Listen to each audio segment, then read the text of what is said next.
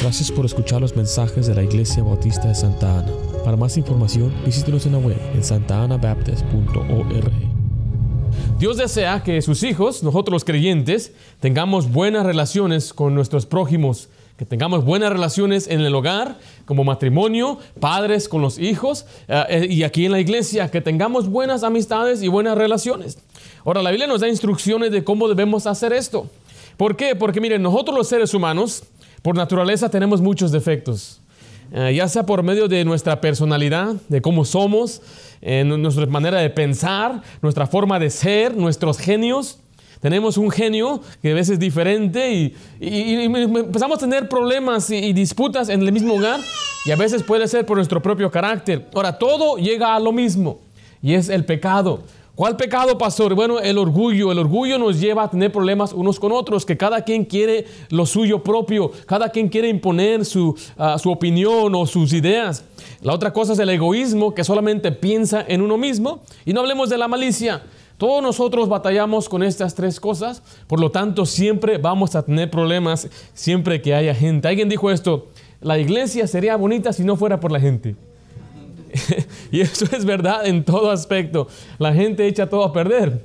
Eh, eh, teóricamente eh, el gobierno funciona, pero por las personalidades y las diferentes opiniones siempre tenemos conflicto.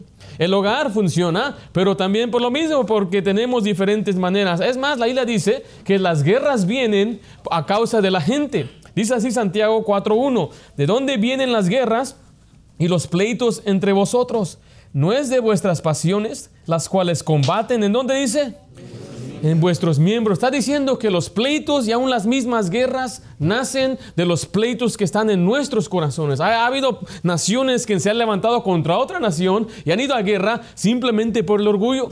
Por ejemplo, durante la Primera Guerra Mundial, eh, antes de que lo que empezó la Primera Guerra Mundial fue que un muchacho mató al, al, archiducto, no sé cómo se dice, ¿cómo se dice? Nos da Archduke of Fernandine, lo sé en inglés. Y ese fue y lo balació nada más por matarlo, era un hombre muy importante. Bueno, a ese lo único que tienen que hacer es meterlo preso y castigarlo, pero los países se pelearon, no, no, lo mataron en nuestro terreno, entonces nosotros queremos matarlo. Y ellos decían, no, no, no, pero mataron a un diputado nuestro, nosotros queremos ah, castigarlo. Y, por ese, esa, esa pelea se armó una guerra tremenda. Y así sucede muchas veces en el hogar, por una cosa pequeña, hermanito, se arma una tremenda guerra que puede durar hasta días, semanas, meses y a veces causa la ruina completa de un matrimonio, todo porque no sabemos cómo tratar bíblicamente a nuestro cónyuge o los problemas que nos enfrentamos. Ahora, ¿cómo serían nuestros hogares si simplemente todos practicaríamos lo que la Biblia dice?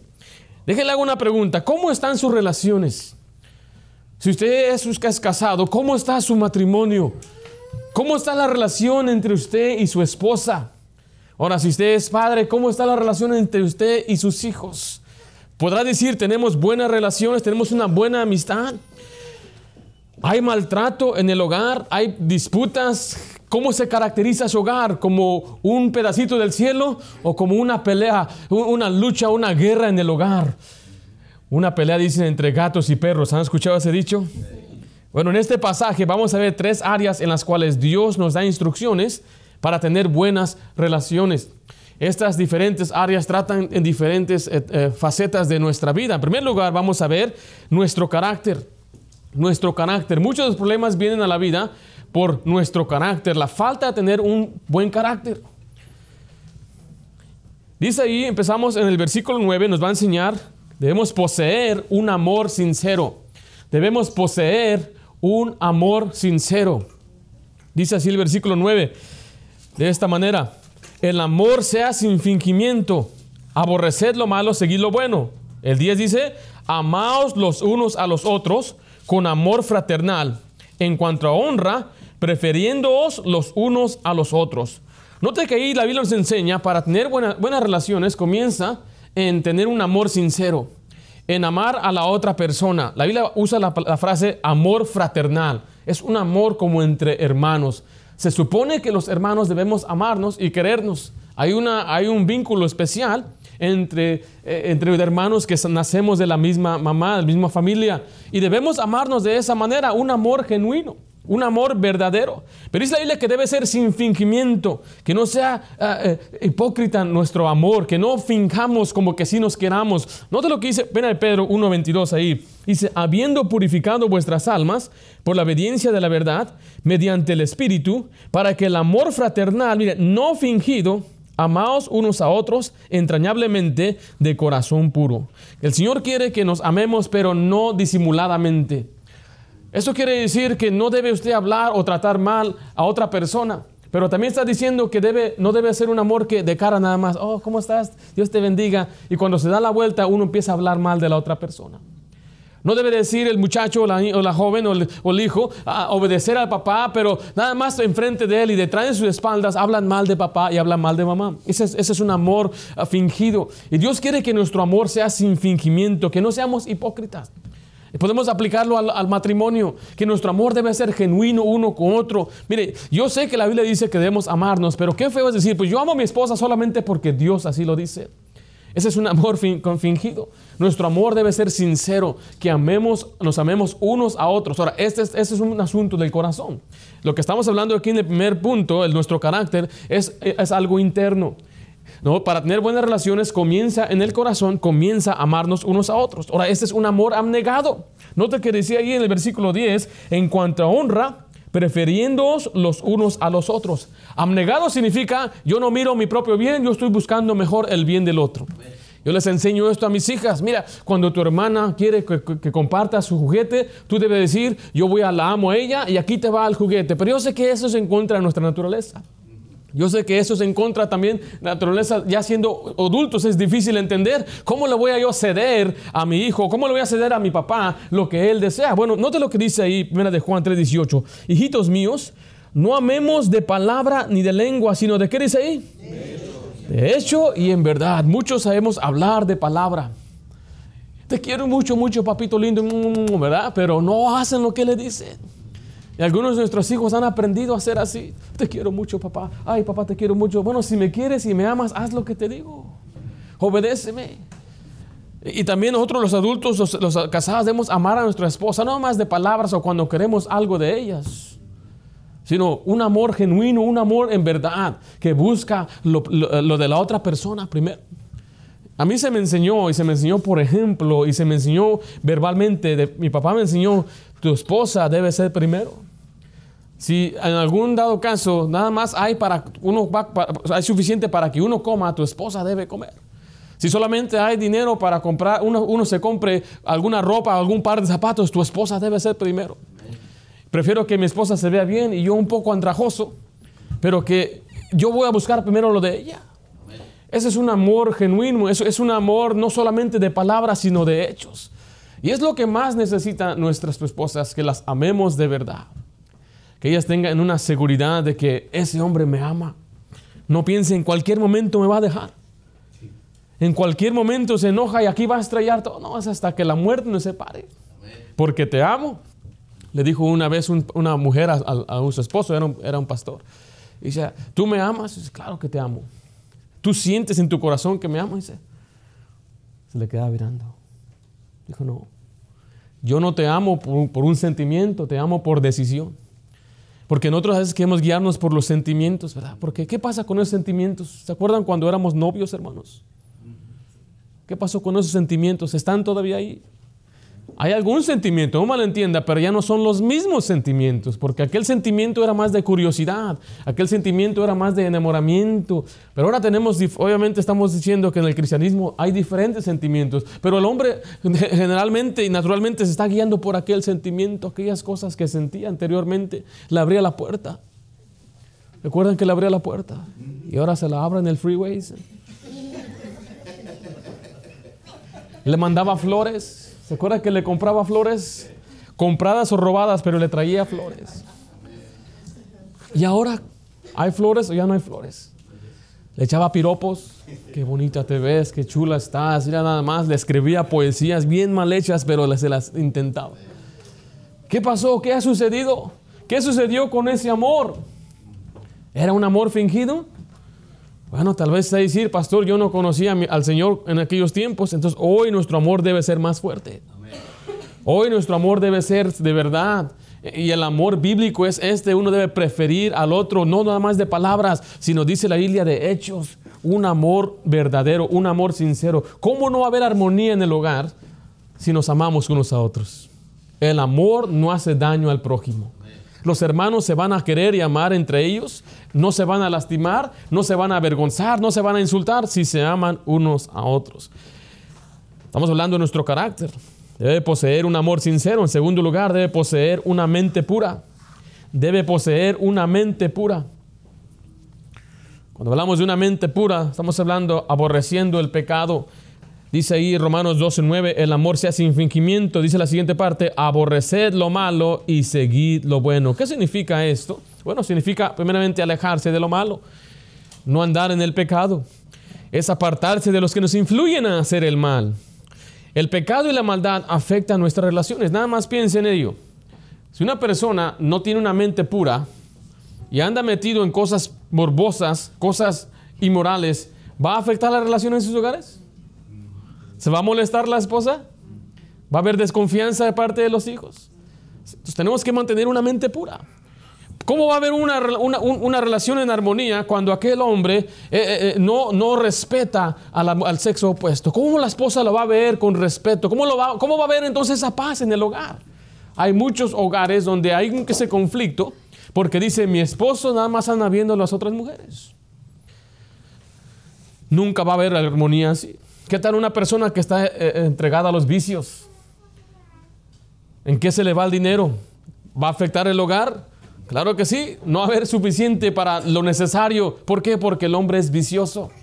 El hombre llega tarde, el hombre no avisa. Note que me estoy, dando mucho a los varones, ¿verdad? Las hermanas están bien alegres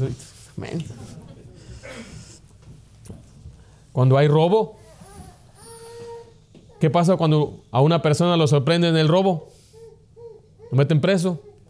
¿Afecta a la familia? ¿Afecta a las relaciones? Sí. ¿Habrá mujeres también que hacen cosas así? Yo creo que sí. ¿Les puedo contar algo chistoso? El día de ayer estábamos evangelizando y yo nunca había escuchado esta canción. Pero nada más pasando por ahí se llamaba La Chona. ¿Sí saben cuál es esa? Yo nunca la había escuchado. Y es un relato de un hombre que está diciendo que su esposa no la puede controlar, su esposa le gusta ir a los bailes y cuando suelta la música es la mejor bailadora. Así decía la canción. ¿Hay mujeres así? ¿Afecta la relación en el hogar así? Claro que sí. Esto yo lo viví aquí. Vino un varón llorando diciendo mi esposa, eh, tiene, tengo problemas con mi familia, mi esposa a ella le gusta ir a las fiestas y le gusta bailar con otros hombres y a mí no me gusta eso. Claro que causa problemas en el matrimonio, causa problemas después en el hogar, donde los padres no se quieren hablar y se están peleando y los hijos escuchando, todo eso afecta las relaciones. Les voy a dar un ejemplo ahí en la Biblia, ahí en Génesis vemos a un hombre llamado Noé. Veamos cómo afectó esa relación entre Noé y sus hijos y su descendencia. Dice, después comenzó Noé a labrar la tierra y plantó una viña y bebió del vino y se embriagó y estaba descubierto en medio de su tienda. Está diciendo que este hombre se emborrachó y después él se desnudó. Dice el 22, y Cam, padre de Canaán, vio la desnudez de su padre y lo dijo a sus dos hermanos que estaban fuera. Entonces Sem y Jafet tomaron la ropa y la pusieron sobre sus propios hombres, hombros y andando hacia atrás cubrieron la desnudez de su padre, teniendo vueltos los rostros, y así no vieron la desnudez de su padre. Y despertó Noé de su embriaguez y supo lo que había hecho su hijo más joven. Y dijo, maldito sea Canaán, siervo de siervos será a sus hermanos. Ahora, ¿quién fue el que cometió el pecado aquí? Noé primero, él se emborrachó. Después entró su hijo, el más joven, y vio su desnudez. No voy a entrar en detalles qué significa, hay diferentes opiniones, pero esto fue lo que causó después un roce porque después él tuvo que maldecir al hijo de Cam, que es Canaán, y a su descendencia. Porque hay problemas cuando una persona no posee una mente pura apartada del pecado, va a haber roces y conflictos en el hogar. Vimos ahí que Debemos tratar nuestro carácter, lo que está en nuestro corazón. Un amor sincero, una mente pura. Tercer lugar, es una persona de confianza. Es una persona de confianza. Debe usted, debemos usted y yo ser personas de confianza para evitar problemas y tener buenas relaciones. ¿De qué forma, pastor? Note lo que dice Romanos 12, 11, en lo que requiere diligencia, no perezosos, fervientes en espíritu, sirviendo al Señor. Dice ahí, en lo que requiere diligencia. La palabra ahí requiere, está diciendo que cada quien, uno de nosotros tenemos un rol, algo que hacer en nuestro hogar. Se nos requiere y se requiere que seamos diligentes, que seamos responsables en nuestra área. Si, si un hombre no quiere trabajar, ¿qué va a pasar? ¿Va a haber problemas en el hogar? Sí. Cuando, cuando, se levanta la mujer y todos los niños se van a la escuela y el papá dice, ay, no me da ganas de trabajar. Y la mujer va a decir, pues, ¿dónde va a entrar el dinero? Entonces, ¿qué va a suceder? Va a haber problemas. Si la mujer no es diligente en su hogar, no, no es diligente en limpiar, no es diligente en preparar los alimentos, en lavar la ropa, va a haber problemas en el hogar. Sí. Va a decir, necesito ropa para ir. Y dice, no, pues sácala del, del, del bote de la ropa sucia. ¿Tú crees que va contento va a ir aquel hombre? Ok. No, va a haber roces, va a haber problemas. ¿Y por qué no hiciste esto? ¿Y por qué no lavaste? Y, viene tal vez el varón del, trabajo y no encuentra comida y tiene una hambre. Una tremenda hambre. Un hombre con hambre es una fiera, hermanos, cuidados. Como dice el dicho, panza llena, corazón contento, entonces panza vacía, corazón amargo, ¿no? Entonces, cada quien es diligente en hacer su parte, es una persona de confianza, no va a haber problemas. Si el hombre paga las facturas, o no sé cómo se encargan en sus hogares, pero si le encarga a usted a su esposa, o usted tiene la responsabilidad de pagar las facturas y no lo hace, ¿qué va a pasar? Ahí va que se fue la luz y uno piensa, ay, los breakers, los breakers, ¿cuáles breakers? No se pagó el bill. Y va a ver a los vecinos, se te fue la luz también a ti.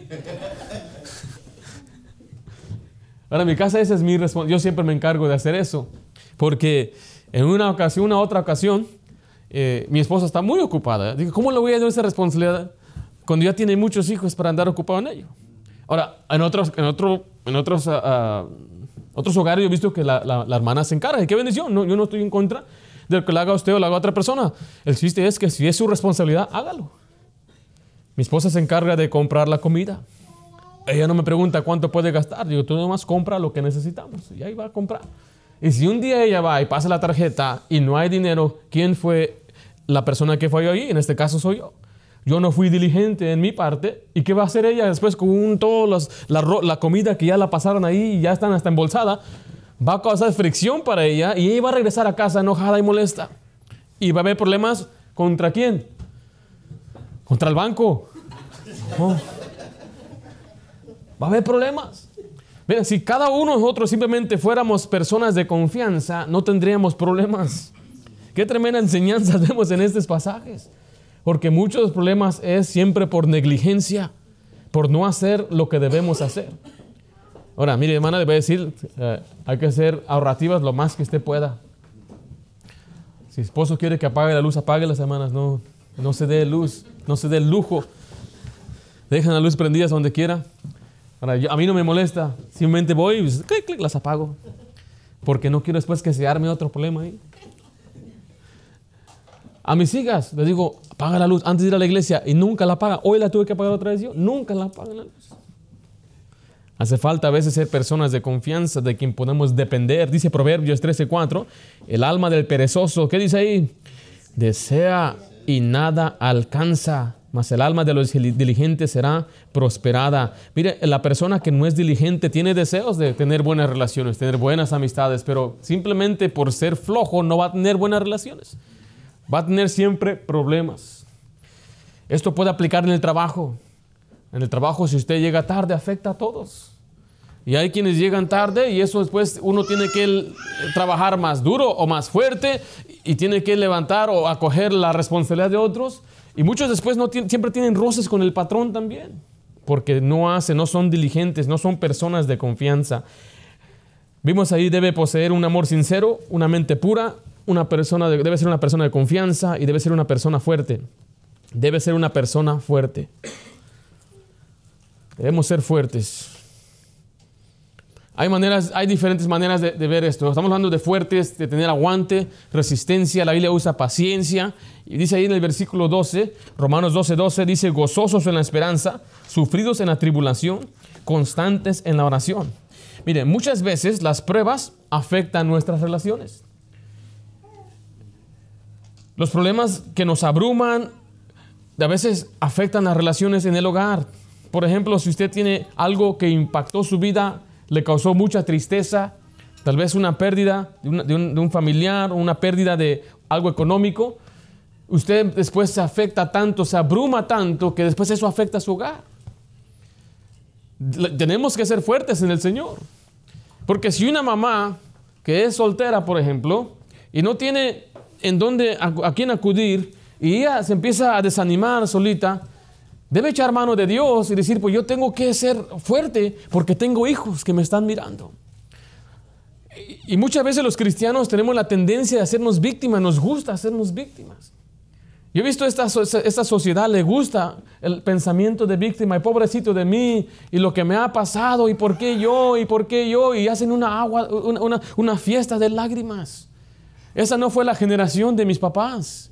La generación de ellos es así es la vida y dale mi papá me abandonó, pues dale, no queda otra. ¿Cómo vamos a quedarnos atrás? ¿Cómo vamos a desanimarnos? Hay una vida por delante, hay mucho que, mucho que alcanzar. Pero hoy en día nada más vea a la gente, somos víctimas porque nos quitaron la tierra hace cinco mil años. Somos víctimas porque me trajeron esclavo de otro, otro país. Mira, a nosotros no nos esclavizaron, a nosotros no nos quitaron la tierra. Es que aquellas provincias perdidas de México, California era de México, ¿sabías tú? Hay quienes después se hacen víctimas. ¿Y a quién le pertenecía antes de México? ¿Sabía que le pertenecía a Francia? ¿Y antes de Francia a quién le pertenecía? A los indios nativos. Y antes de ellos a otro indio. Y antes de ellos a otro indio. Y así va a pasar.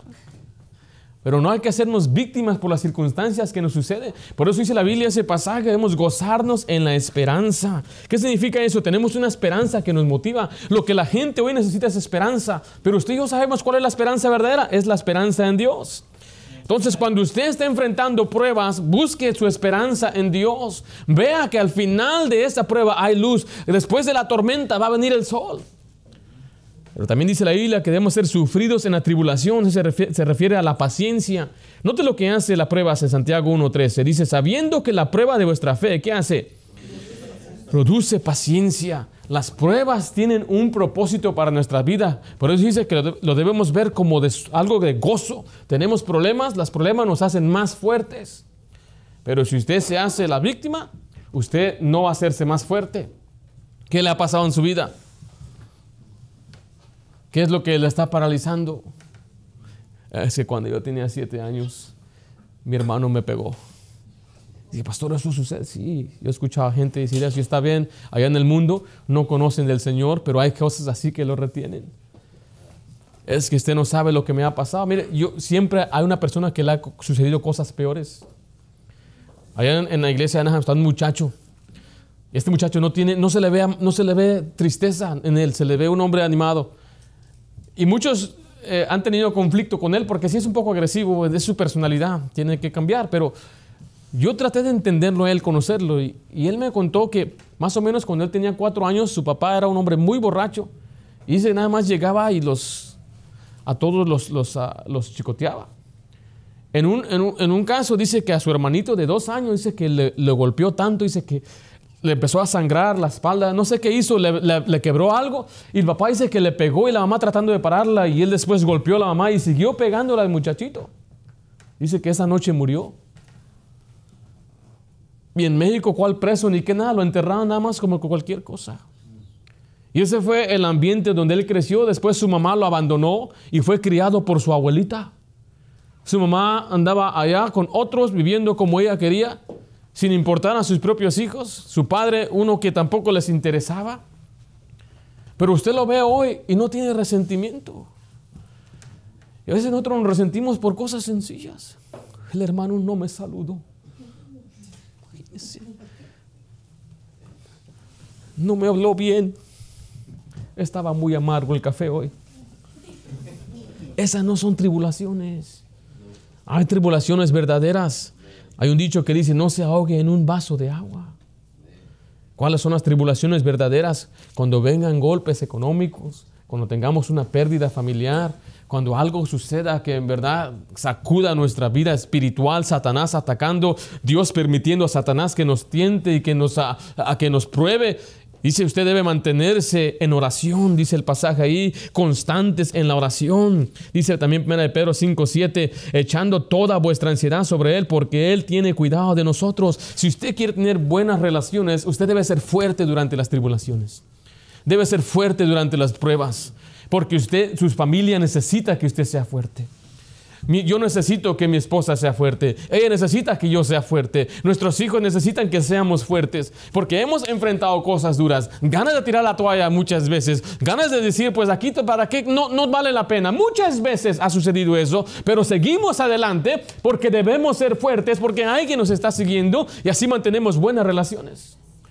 Así podemos yo mantener la paz en mi hogar porque yo me llevo la carga, yo lo sufro, sufrido dice la Biblia, pues voy a aguantar yo me he propuesto en guardar el, espíritu de mi esposa, no contándole malas noticias. Voy a, por ejemplo, si voy a México y observo cosas que a mí no me parecen correctas, yo no vengo a decirle, mejor no le digo. La gente ha hablado mal de mí o de nosotros, de nuestra iglesia, y no le cuento a ella. Ella no sabe. Esas cargas las llevo yo solo. Se las llevo al Señor. Así es como podemos mantener también buenas amistades, buenas relaciones. Mejor yo lo sufro, yo lo aguanto. Si hay necesidad, si hay una necesidad, una deuda que tengo, no le voy a decir a ella, tenemos deuda, debemos tanto dinero, ¿y qué vamos a hacer? ¿Qué vas a hacer tú, hija? ¿Qué vas a hacer? Nada. Ella va a decir, yo tengo cinco hijos ahí, ¿cómo te la miras tú? Debemos ser fuertes. Dice ahí 2 Tesalonicenses 1.4, tanto que nosotros mismos nos gloriamos de vosotros en las iglesias de Dios por vuestra, mire, paciencia y fe en todas vuestras persecuciones y tribulaciones. ¿Qué quiere decir? Que soportáis. Debemos soportar las tribulaciones. Entonces esto, esto, esto viene del carácter, viene del corazón. Es algo interno. La manera de, de ser. Dios quiere que poseamos un amor sincero que tengamos una mente pura, que seamos personas de confianza y que seamos fuertes. Pero en segundo lugar, vamos a ver nuestra conducta. Esto ya es lo externo, es lo que la gente puede ver. La palabra conducta quiere decir manera de comportarse. En primer lugar, debemos practicar la generosidad. Debemos practicar la generosidad. Debemos ser generosos. Otra palabra es liberal, que da, que no retiene. Es una persona que dice yo doy, Romanos 12:13 dice, compartiendo para las necesidades de los santos. Ahora, esto es algo voluntario. Yo no creo en el socialismo donde debemos tomar el dinero al que tiene y darle al, restribuirlo al que no tiene, sino que debemos serlo de voluntad. Debemos ser generosos. Algunos no somos generosos. Hay un dicho, en allá no sé si, si en México no sé dónde sea, pero es, es lángaro. ¿Has escuchado esa palabra? ¿Qué significa eso? pero el ángel dice, es todo para acá, todo para acá. ¿eh? No quiere repartir, sino dice para acá y para acá y para acá. Ahora, eso nos va a causar problemas, especialmente en el hogar. Tenemos que aprender a ser generosos en nuestro hogar primero. Ahora, siempre que haya, debemos ser generosos. yo le pido al Señor que me ayude para poder compartir con mi familia. La Biblia dice claramente que el Señor nos puede dar riquezas para disfrutarlas. Yo no creo que el creyente debe ser un pobre ahí que no tenga nada. Eso no es lo que la Biblia enseña. Ni tampoco creo que si usted tiene dinero, Dios lo está bendiciendo. Eso no tampoco es cierto. hay un equilibrio. Dios bendice. La bendición de Jehová no añade tristeza. Y Dios nos puede enriquecer, nos puede dar muchas cosas, casas, carros, posesiones, con todo y tal que no amemos más esas cosas que Dios. La Biblia dice que la vida del hombre no consiste de las cosas que posee que no creamos que sin las cosas yo no soy nada. Bueno, ya dejando eso, Dios también quiere que seamos generosos. Dios nos da para que compartamos con otros. Dice, mira de Juan 3:17, pero el que tiene bienes de este mundo y ve a su hermano tener necesidad y cierra contra él su corazón, ¿cómo mora el amor de Dios en él? Aquí está diciendo que el creyente debe practicar la generosidad, porque está diciendo que Dios nos ha dado bienes de este mundo nos ha dado dinero, nos ha dado cosas. Y dice, si usted ve la necesidad de otro y no comparte, cierra su corazón. Es una tremenda expresión. Dice Leila, ¿cómo te llamas tú entonces cristiano? ¿Cómo dices que tienes el amor de Dios? ¿Cómo vienes a cantar a la iglesia y oh, cuánto amo a Cristo? Y usted y yo no compartimos lo que Dios nos ha dado. Ahora, usted y yo vivimos en un tremendo país donde tenemos, nos sobra el dinero. No me diga que no. ¿Cuánta ropa tiramos a la basura? Regalamos ropa, eh, tiramos comida a la basura, gastamos así nada más. Eh, se nos antoja, ya qué bonito zapato, y lo compramos. No necesitamos otro par, pero ese par me gustó. ¿O no pasa eso así? Sí. Ahora, en los tiempos bíblicos, yo le contaba a mis hijas, nada más tenían un par de ropa. O sea, imagínense. Nada más una túnica, nada más. Dice, si tienes dos, dale al otro. Pero nada más tenían una. ¿Cuánta ropa tenemos usted y yo? Hasta combinaciones, ¿verdad? No estoy diciendo que está mal, no, les quiero dejar saber que aquí estamos muy bendecidos. entonces, muchas de esas, en esas ocasiones podemos compartir nuestra bendición con otros. Podemos nosotros ser generosos. En segundo lugar, podemos practicar la hospitalidad practicar la hospitalidad, practicando la hospitalidad. Dice Romanos 12:13, compartiendo para las necesidades de los santos, pero dice al final, practicando la hospitalidad. Primera de Pedro 4:9 dice, hospedados los unos a los otros sin murmuraciones. Ahora, de nuevo, estas costumbres no nos aplican a nosotros, eh, porque no tenemos esas, esas costumbres de, mano, voy a su casa y me quedo ahí con usted tres días. Eso no, eso no, sucede aquí. Eso sucedía en los tiempos bíblicos, que la gente cuando viajaba, viajaba de lugares lejos, les daban ah, de beber a sus animales, ah, paja para que coman, y después le lavaban sus pies y decían, pues quédate aquí unas tres semanas. Y eso no sucede con nosotros, nada más en los familiares, viene un familiar, los hospedamos. Pero esto nos aplica a nosotros también a abrir nuestro hogar para hacer bendición a otra persona. Especialmente cuando una persona tiene necesidad. Uno, uno no sabe, pero ora al Señor, Señor, me gustaría hacer bendición a una persona. Y le voy a decir, muchas veces cuando mi esposa y yo nos casamos, teníamos necesidad. Eh, y oraba al Señor que nos proveyera. ¿Sabe cómo nos proveía? Un hermano nos invitaba a comer. Dile que sí, dile que sí, vamos, digo. Hay hambre. Y muchas veces así es como el Señor proveyó nuestras necesidades, porque una persona abrió sus puertas y nos invitó a un alimento y andamos, tranquila hermanita, no te dejes que, que, se den cuenta que estamos con mucha hambre. Entonces muchas veces podemos invitar a otra persona. No sabemos, tal vez les hace falta. A mí me han dicho después, meses después pasó, gracias porque, por esa invitación. Dice, ¿por qué? Dice, porque en verdad estábamos pasándola muy dura y pues usted nos invitó. Eso le ha pasado a usted también, de seguro. Usted ha invitado a una persona, eso le ha pasado. Tal vez usted puede ir al mandado y comprarle comida a una persona. Ore al Señor y el Señor le va a poner, cómprale comida a fulano de tal. Y usted va a decir, no sé por qué, el Señor lo puso en mi corazón y va a ver que esa persona estaba en necesidad.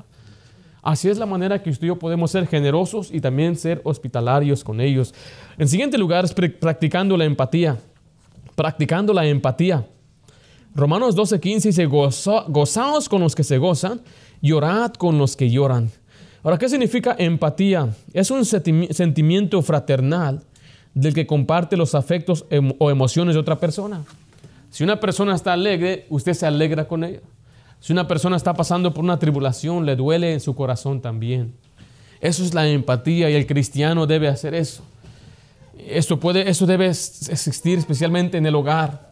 A veces la esposa está triste por algo que sucede en su familia y el hombre puede decir, pues ah, esos son mis suegros, esa es la raza de ella. Usted debe también doler con ella. Debe decir, me da una tristeza porque veo mi esposa. Mire, mi esposa no llora mucho, le, voy a dejar saber. Ella es más, cuando está dando a luz le dicen es la más calladita que han visto aquí. Pero la he visto llorar dos veces nada más. Y esas dos veces fueron por sus familiares, porque estaban alejados de Dios. Y yo le dije, ¿y qué pasa con fulano? Y nada más me dice, yo no sé, y veo las lágrimas saliendo. Y a mí me podría dar celo y enojo porque ellos saben mejor. Pero no, mejor lo que hice es, yo sentí por ella, me dio tristeza porque le dolía a ella. Y si le duele a ella, me debe doler también a mí. Que hay un familiar alejado de Dios, una enfermedad, algo nos debe doler. Debemos doler con los que duelen, pero también nos debemos gozar con los que se gozan.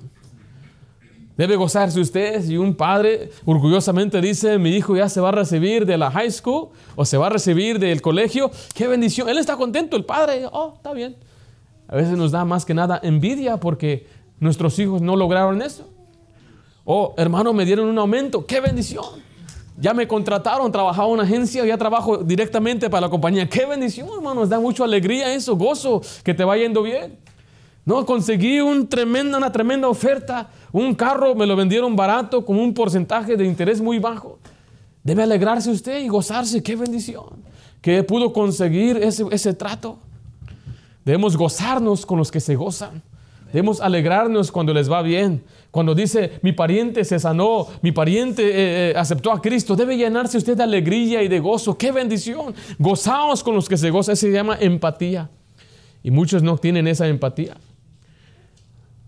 Debemos alegrarnos con los que se están alegrando. Dice ahí, primera de Pedro 3.8, dice, finalmente sed todos de un mismo sentir, compasivos, amándoos fraternalmente, misericordiosos, dice ahí después, amigables. Por último, vamos a ver ahí nuestra conducta tiene que ver con, con practicando la humildad. Practicando la humildad. Dice Romanos 12, 16, unánimes entre vosotros, no altivos, sino asociándoos con los humildes, no seáis sabios en vuestra propia opinión. La humildad siempre nos lleva a la unidad. Por eso dice unánimes entre vosotros. Para que tengamos buenas relaciones, necesitamos estar unidos. Y para que estemos unidos, necesitamos ser humildes. Por eso dice ahí, no seas sabio en tu propia opinión. ¿Qué significa eso? Significa que hay personas que piensan que saben más que Dios. Y dicen, yo sé lo que yo debo hacer, pero la Biblia te enseña otra cosa. A mí no me importa, y lo que yo he hecho, es lo que yo sé, es lo que yo conozco. A veces mi esposo y yo vemos algunos programas de competencias de cocineros, ¿ha visto eso? Y a veces vemos también remodelación de restaurantes. Y viene un hombre que es experto en el restaurante, en el negocio y en la cocina, es un experto, es renombrado, tiene eh, restaurantes exitosos en todo el mundo. Y viene y le empieza a decir a la persona, esto, eso está mal. Y aquella persona déspota, yo siempre lo he hecho así. Yo soy así, este es mi restaurante. Y nosotros estamos diciendo así, esta cabezona no entiende quién es que viene a hablarle. No entiende que viene hasta traerle dinero para remodelar su restaurante y no quiere aceptar la instrucción y la dirección de este experto. Bueno, yo creo que a veces Dios así se pone cuando nosotros no queremos ceder a sus instrucciones. Por eso, mire, para, para que tengamos una tremenda amistad en el hogar, tenemos que no ser sabios en nuestra propia opinión, sino más bien seguir lo que Dios dice. Y Dios dice que tenemos que ser humildes, tenemos que pues, nosotros humillarnos y ceder a las instrucciones de Dios. Note lo que dice ahí en 1 de Pedro 5, del 5 al 6. Dice, igualmente jóvenes están sujetos a los ancianos y todos sumisos unos a otros, revestidos de qué dice ahí? De humildad, porque Dios resiste a los soberbios y da gracia a los humildes. Humillaos pues bajo la poderosa mano de Dios, para que Él os exalte cuando fuere tiempo. Mire, si simplemente nos humillamos y tomamos el lugar que nos pertenece, la mujer dice, yo voy a humillarme y voy a seguir a mi esposo porque Dios me colocó ahí, no va a tener problemas. No haber problemas en el hogar. Si el hombre es la cabeza del hogar, los hijos son obedientes, todos humildes en su lugar, Dios nos va a exaltar como familia después, a su tiempo. Porque vea lo que pasa cuando uno es orgulloso. En Proverbios 13:10 dice, ciertamente la soberbia o el orgullo concibirá qué cosa? Contienda. Cuando una persona se llena de orgullo, más bien causa problemas. ¿Usted ha visto una persona orgullosa? Una persona orgullosa habla lo que piensa sin importar lo que la otra persona sienta o, si lo va a ofender. No le interesa, lo que le importa es hablar su, su, opinión y simplemente decir lo que quiere, hacerse sentir bien, busca primero lo suyo. Es una persona que se cree importante. Bueno, esa persona siempre causa contiendas, siempre causa fricciones. Por eso es importante que nuestra conducta sea de humildad. Esa es nuestra conducta. Finalmente vamos a ver nuestra reacción nuestras reacciones. Ya vimos lo que debemos hacer en el corazón, ya vimos lo que tenemos que hacer externamente, pero ahora vamos a ver cómo debemos reaccionar, porque siempre que vivamos con personas va a haber fricción. Ahora aquí es donde toma más humildad, porque usted no puede controlar lo que otra persona hace, solamente puede controlar lo que usted hace, su reacción suya. Esto nos dice entonces, si hay una persona en su familia que no está haciendo lo que debe hacer, en vez de usted echarle más fuego, más leña a la lumbre, lo que debe hacer es reaccionar como Dios quiere que reaccione. Se dice que lo que nos sucede en la vida es solamente 10%. y nuestro éxito requiere- se trata de, lo que, de la manera que respondemos casi el 90%. O sea que una cosa que le suceda va a resultar en, la manera va a resultar en éxito de la manera que usted reaccione o responda a ese problema. En primer lugar, debemos perdonar. Debemos perdonar. Romanos 12, 14 dice, bendecid a los que os persiguen, bendecid y no maldigáis. Bendecir es hablar bien, es desearles el bien. ¿Cómo va uno a desearle el bien al que nos hace daño? Pues perdonando. Dice Romanos 12, 17, no paguéis a nadie mal por mal. Eh, La naturaleza es, tú me la hiciste, yo te la pago, pero si usted perdona, usted no va a pagar mal por mal. Romanos 12, 19 dice, no os venguéis vosotros mismos, amados míos, sino dejad lugar a la ira de Dios, porque escrito está, mía es la venganza, yo pagaré. Después nos da un ejemplo de un enemigo. Si nuestro enemigo nos hace daño, hagámosles el bien. Eso requiere perdón. De la manera que Cristo nos perdonó, nosotros así debemos perdonar. O sea que si usted quiere tener buenas relaciones, usted debe aprender a perdonar. Perdone. ¿Cuántas veces, pastor? ¿Hasta siete veces siete? ¿O hasta siete veces, pastor? No, hasta 70 veces siete, un número sin fin. En segundo lugar, debemos responder con el bien. Si alguien le hace daño, usted hágale bien. Si usted va a un restaurante y tiene una mesera que no, hace- que no atiende bien y viene tarde y tiene una mala actitud, dele, un- dele una propina grande. La va a humillar. Va a decir, ¿por qué me diste esta gran propina? Yo fui mala gente. Y usted le va a decir, es que yo sé que tal vez tuviste un día difícil, tal vez tuviste mucho estrés, tal vez tu mente no está aquí, pero Dios quiere que paguemos bien por mal. ¿En dónde cabe? ¿En qué cabeza cabeza? Bueno, es la instrucción que Dios nos ha dado. Si el esposo nos ha maltratado, nosotros paguemos bien. Si los hijos son malagradecidos, paguemos bien. Si nuestros padres no nos han tratado bien, paguemos bien. Paguemos bien por mal. No nos busquemos la venganza, pero también debemos responder con el bien, como vimos ahí, dice Romanos 12, 17, no paguéis a nadie mal por mal, procurad lo bueno delante de todos los hombres. Este está hablando de nuestro testimonio, lo que la gente ve. Debemos responder con integridad y honestidad. Dice ahí, 1 de Pedro 2, 12, manteniendo buena vuestra manera de vivir entre los gentiles, para en que en lo que murmuran de vosotros como malhechor, glorifiquen a Dios en el día de la visitación, al considerar vuestras, ¿qué dice ahí? Buenas obras. Dice que mantener nuestra manera de vivir bien entre los gentiles, lo que la gente ve. Ahora, quiero decirle que el buen testimonio debe empezar en el hogar. Que los hijos vean un buen testimonio en papá y en mamá. Muchas veces nuestros hijos quieren provocarnos. Sepa eso. Desde una edad chiquita nos quieren provocar.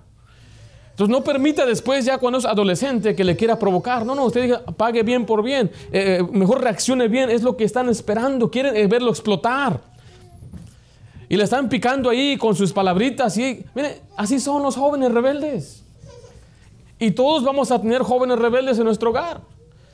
Con unas palabritas ya sabe cómo presionar aquellos botones suyos, hermano, hermana. Mantenga una buena actitud. Nada más dése cuenta. El Señor lo vea, el Señor lo demande. Un hijo que es que maltrata a su papá o a su mamá se la va a ver con Dios. ¿Si es así o no es así? Un buen testimonio en el trabajo, un buen testimonio en la iglesia. Eso así debemos nosotros reaccionar cuando vengan problemas, respondamos bien. Ahora, no siempre va a ser el caso. Una vez un señor me empezó a gritar. ¿Cuál hermano cocina? Sí.